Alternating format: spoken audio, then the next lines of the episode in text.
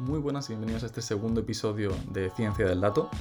En el capítulo de hoy vamos a introducirnos en el mundo del procesado lenguaje natural o Natural Language Processing, NLP, o en otras palabras, cómo nos entienden los ordenadores. Así que si estáis preparados, vamos allá.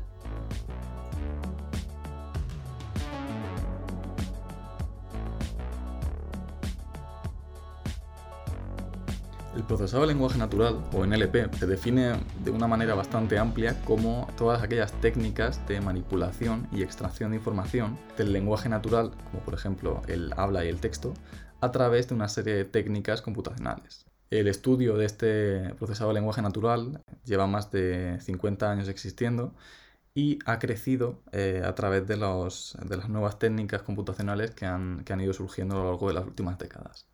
Antes que nada, eh, hay que aclarar eh, a qué nos referimos por, lenguaje natural. Pues lenguaje natural es la manera en la que nosotros como humanos nos comunicamos. Es decir, eh, cómo hablamos, cómo escribimos, todos aquellos matices del habla y todas estas características, es decir, el, texto, el lenguaje natural, para los ordenadores es mucho más complicado, no es tan directo ya que se basan en una serie de algoritmos y algunas directrices, digamos, que no están por lo general sujetas al mismo tipo de razonamiento que el, cerebro humano. El procesado de lenguaje natural se encuentra ante la intersección de tres campos eh, bastante amplios. Uno de ellos es la lingüística, es decir, pues el estudio científico del idioma, gramática, semántica y fonética. El otro campo es la lingüística computacional, que digamos que es el estudio moderno de la lingüística eh, a través del uso pues, de, métodos eh, computacionales, es decir, de software de ordenador. Y por otro lado, es la intersección también con, el, con métodos estadísticos, es decir, lo que se denomina el procesado de lenguaje natural estadístico. Es decir, tratar de modelar el lenguaje humano como una distribución estadística para así poder extraer luego eh, una serie de, de insights ¿no? o, de, o, de, conclusiones que puedan eh, sernos útiles a la hora de procesar nuestro texto. Bueno, con todo esto, eh, ¿cuáles son las aplicaciones del, procesado de lenguaje natural, pues hay muchísimas y forman parte prácticamente de nuestro día a día. Desde el reconocimiento del habla, es decir, dado por ejemplo un audio con distintas personas hablando, saber distinguir eh, quiénes de ellos están hablando en qué momento y a la vez también eh, ser capaces de, transcribir ese, esa voz en texto escrito, hasta eh, reconocimiento de, de caracteres, por ejemplo en una imagen, que hay una serie de grabatos, una escritura, pues eh, tratar de transformar eso al texto escrito y que tenga su cohesión. Otra de, eh, de las aplicaciones se llama reconocimiento de entidades nombradas o Named Entity Recognition, que eh, imaginaos dado un texto en el que dice Juan fue al supermercado a comprar servilletas ayer, trataría de segmentar ese texto por trozos, por ejemplo, persona que va a comprar Juan, a dónde va a comprar, al supermercado, qué va a comprar, servilletas. ¿Por qué? Pues porque para numerosísimos eh, herramientas de, software puede ser, por ejemplo, para rellenar un formulario a partir de una habla natural de esta forma, se puede hacer automáticamente a través de este reconocimiento de, entidades.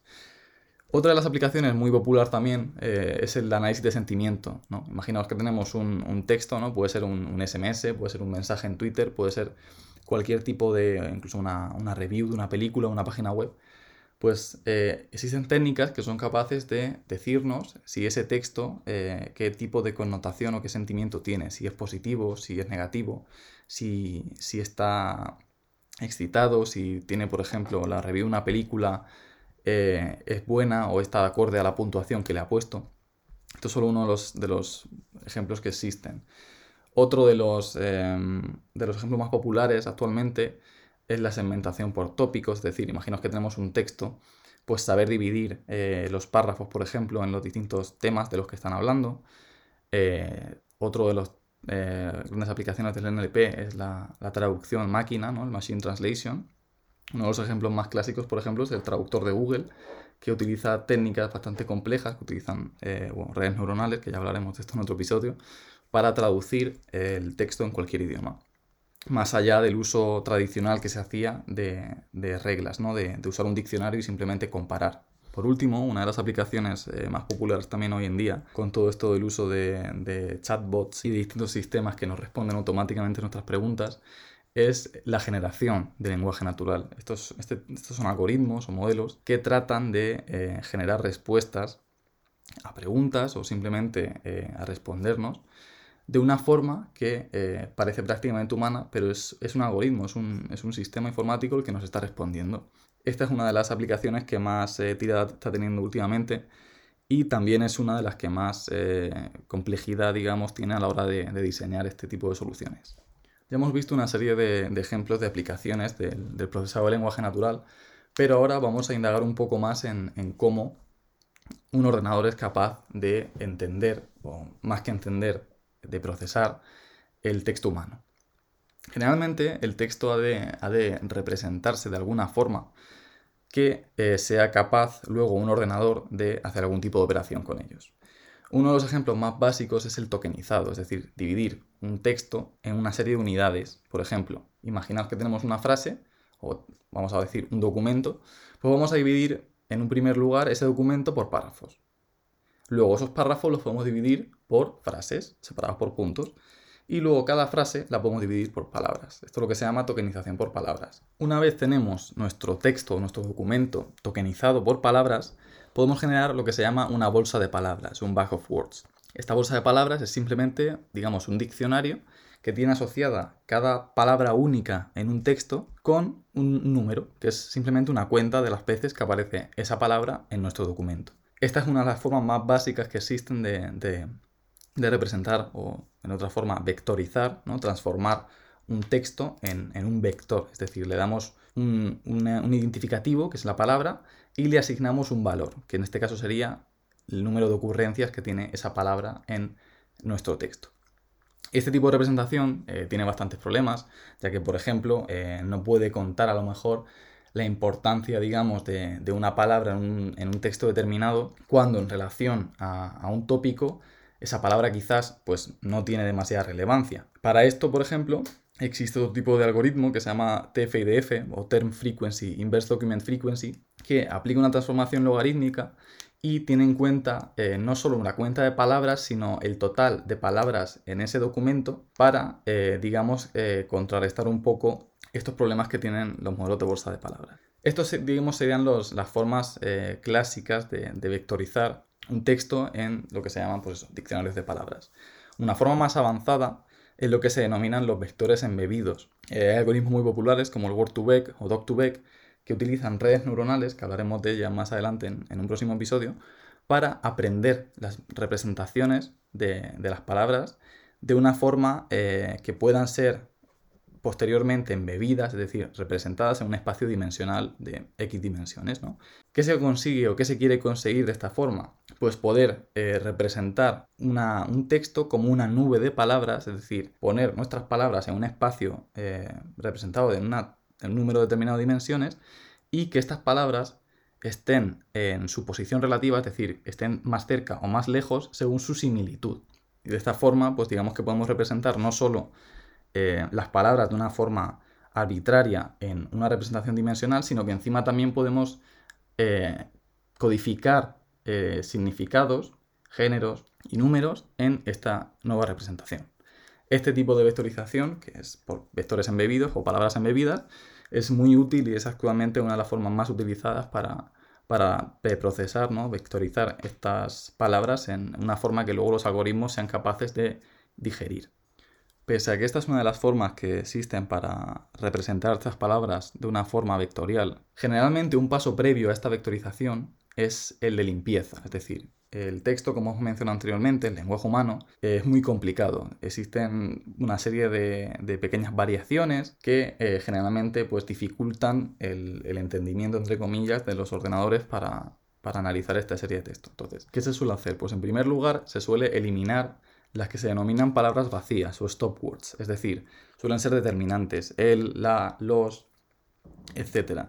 Porque pese a, que nosotros eh, quizás les podemos ver algún tipo de utilidad eh, para cohesionar nuestro texto, muchas veces para los ordenadores lo único que hacen es añadir un poco de ruido a la distribución de, palabras. Entonces, una de las técnicas más útiles es directamente eliminar este tipo de palabras vacías. Seguido de, este, esta eliminación de palabras vacías se suele proceder a lo que se denomina eh, lematizar las palabras. Es decir, este, este proceso de lematización se aplica sobre una palabra, que generalmente es una forma flexionada, por ejemplo, que está en plural, en femenino, está conjugada, etc pues consiste en hallar el lema correspondiente. Es decir, es la forma que por convenio pues, se suele aceptar como representante de, todas estas formas. Vamos, lo que nos encontramos en un diccionario en la entrada, que suele ser singular en las palabras sustantivas, eh, masculino singular para adjetivos o infinitivo, por ejemplo, para los verbos. Pues este proceso de lematización también es muy útil para, digamos, normalizar el texto de alguna forma. Otra de las cosas que se suelen aplicar eh, en lugar de lematización puede ser stemming. El stemming lo que consigue es reducir una palabra a su, a su raíz original, es decir, a su stem. Por ejemplo, tenemos la palabra padres, lo reduce a PADR. ¿Por qué? Pues porque podemos generar también eh, padrastro, padre, padres, etcétera, a partir de esa raíz. Eh, por ejemplo, de la misma forma, la palabra librería se reduciría a libro. ¿Por qué? Pues porque podemos generar libros, libros, etcétera, a partir de esta raíz.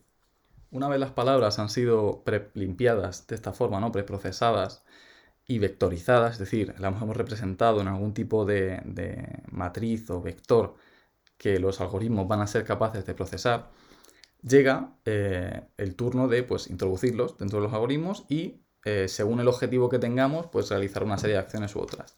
Eh, a continuación voy a mencionar algunos de los ejemplos más útiles o más típicos, que puede ser, por ejemplo, eh, una vez hemos representado nuestro texto en, un espacio dimensional, pues podemos hacer eh, una agrupación o clustering, como mencionamos en el podcast anterior, por ejemplo, con un método de, de Canary Snipers, por ejemplo, pues para calcular, digamos, la similitud, ¿no? Con un cálculo de distancias entre uno u otro documento. Otra de las cosas que se puede hacer se denomina eh, Latent Semantic Analysis, o LSA, también se conoce a veces como Latent Semantic Indexing, y eh, este, este tipo de algoritmos o métodos tratan de analizar las relaciones entre una serie de documentos y los términos que contienen. Es decir, generan eh, una serie de conceptos que están como por debajo, digamos, del texto, de lo que se denomina los términos latentes o latent topics, y eh, tratan, digamos, de, reducir y asignar un parámetro o un coeficiente ¿no? de importancia o de relevancia de cada uno de los tópicos extraídos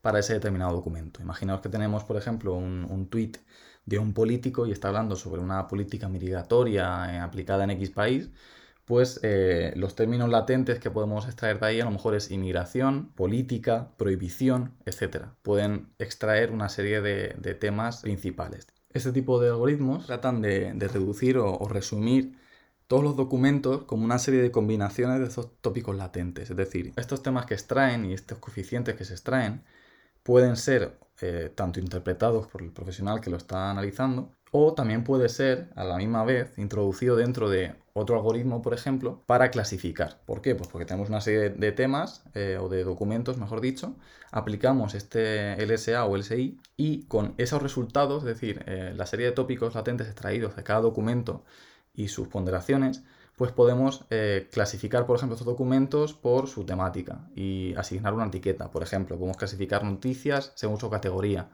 O podemos clasificar eh, tweets, por ejemplo, según el tema político que estén hablando. Esto es solo alguno de los ejemplos, a partir de los resultados de eh, estos algoritmos de, LSA. Para aquellos que estéis interesados en, implementar o al menos buscar información sobre, sobre, este tipo de técnicas aplicadas en, en código, os recomiendo muchísimo la librería de NLTK, Natural Language Toolkit de Python, que os permitirá, pues, desde el preprocesado de texto, la vectorización, incluso aplicar eh, algunas técnicas como, como, LSA. Esto ha sido todo por el capítulo de hoy. He intentado un poco resumir eh, todo el campo del, procesado de lenguaje natural y de introducir eh, solo algunos de los ejemplos e ideas que, que, se pueden conseguir a través de esto. Así que espero que os haya, que os haya gustado, que hayáis aprendido algo nuevo.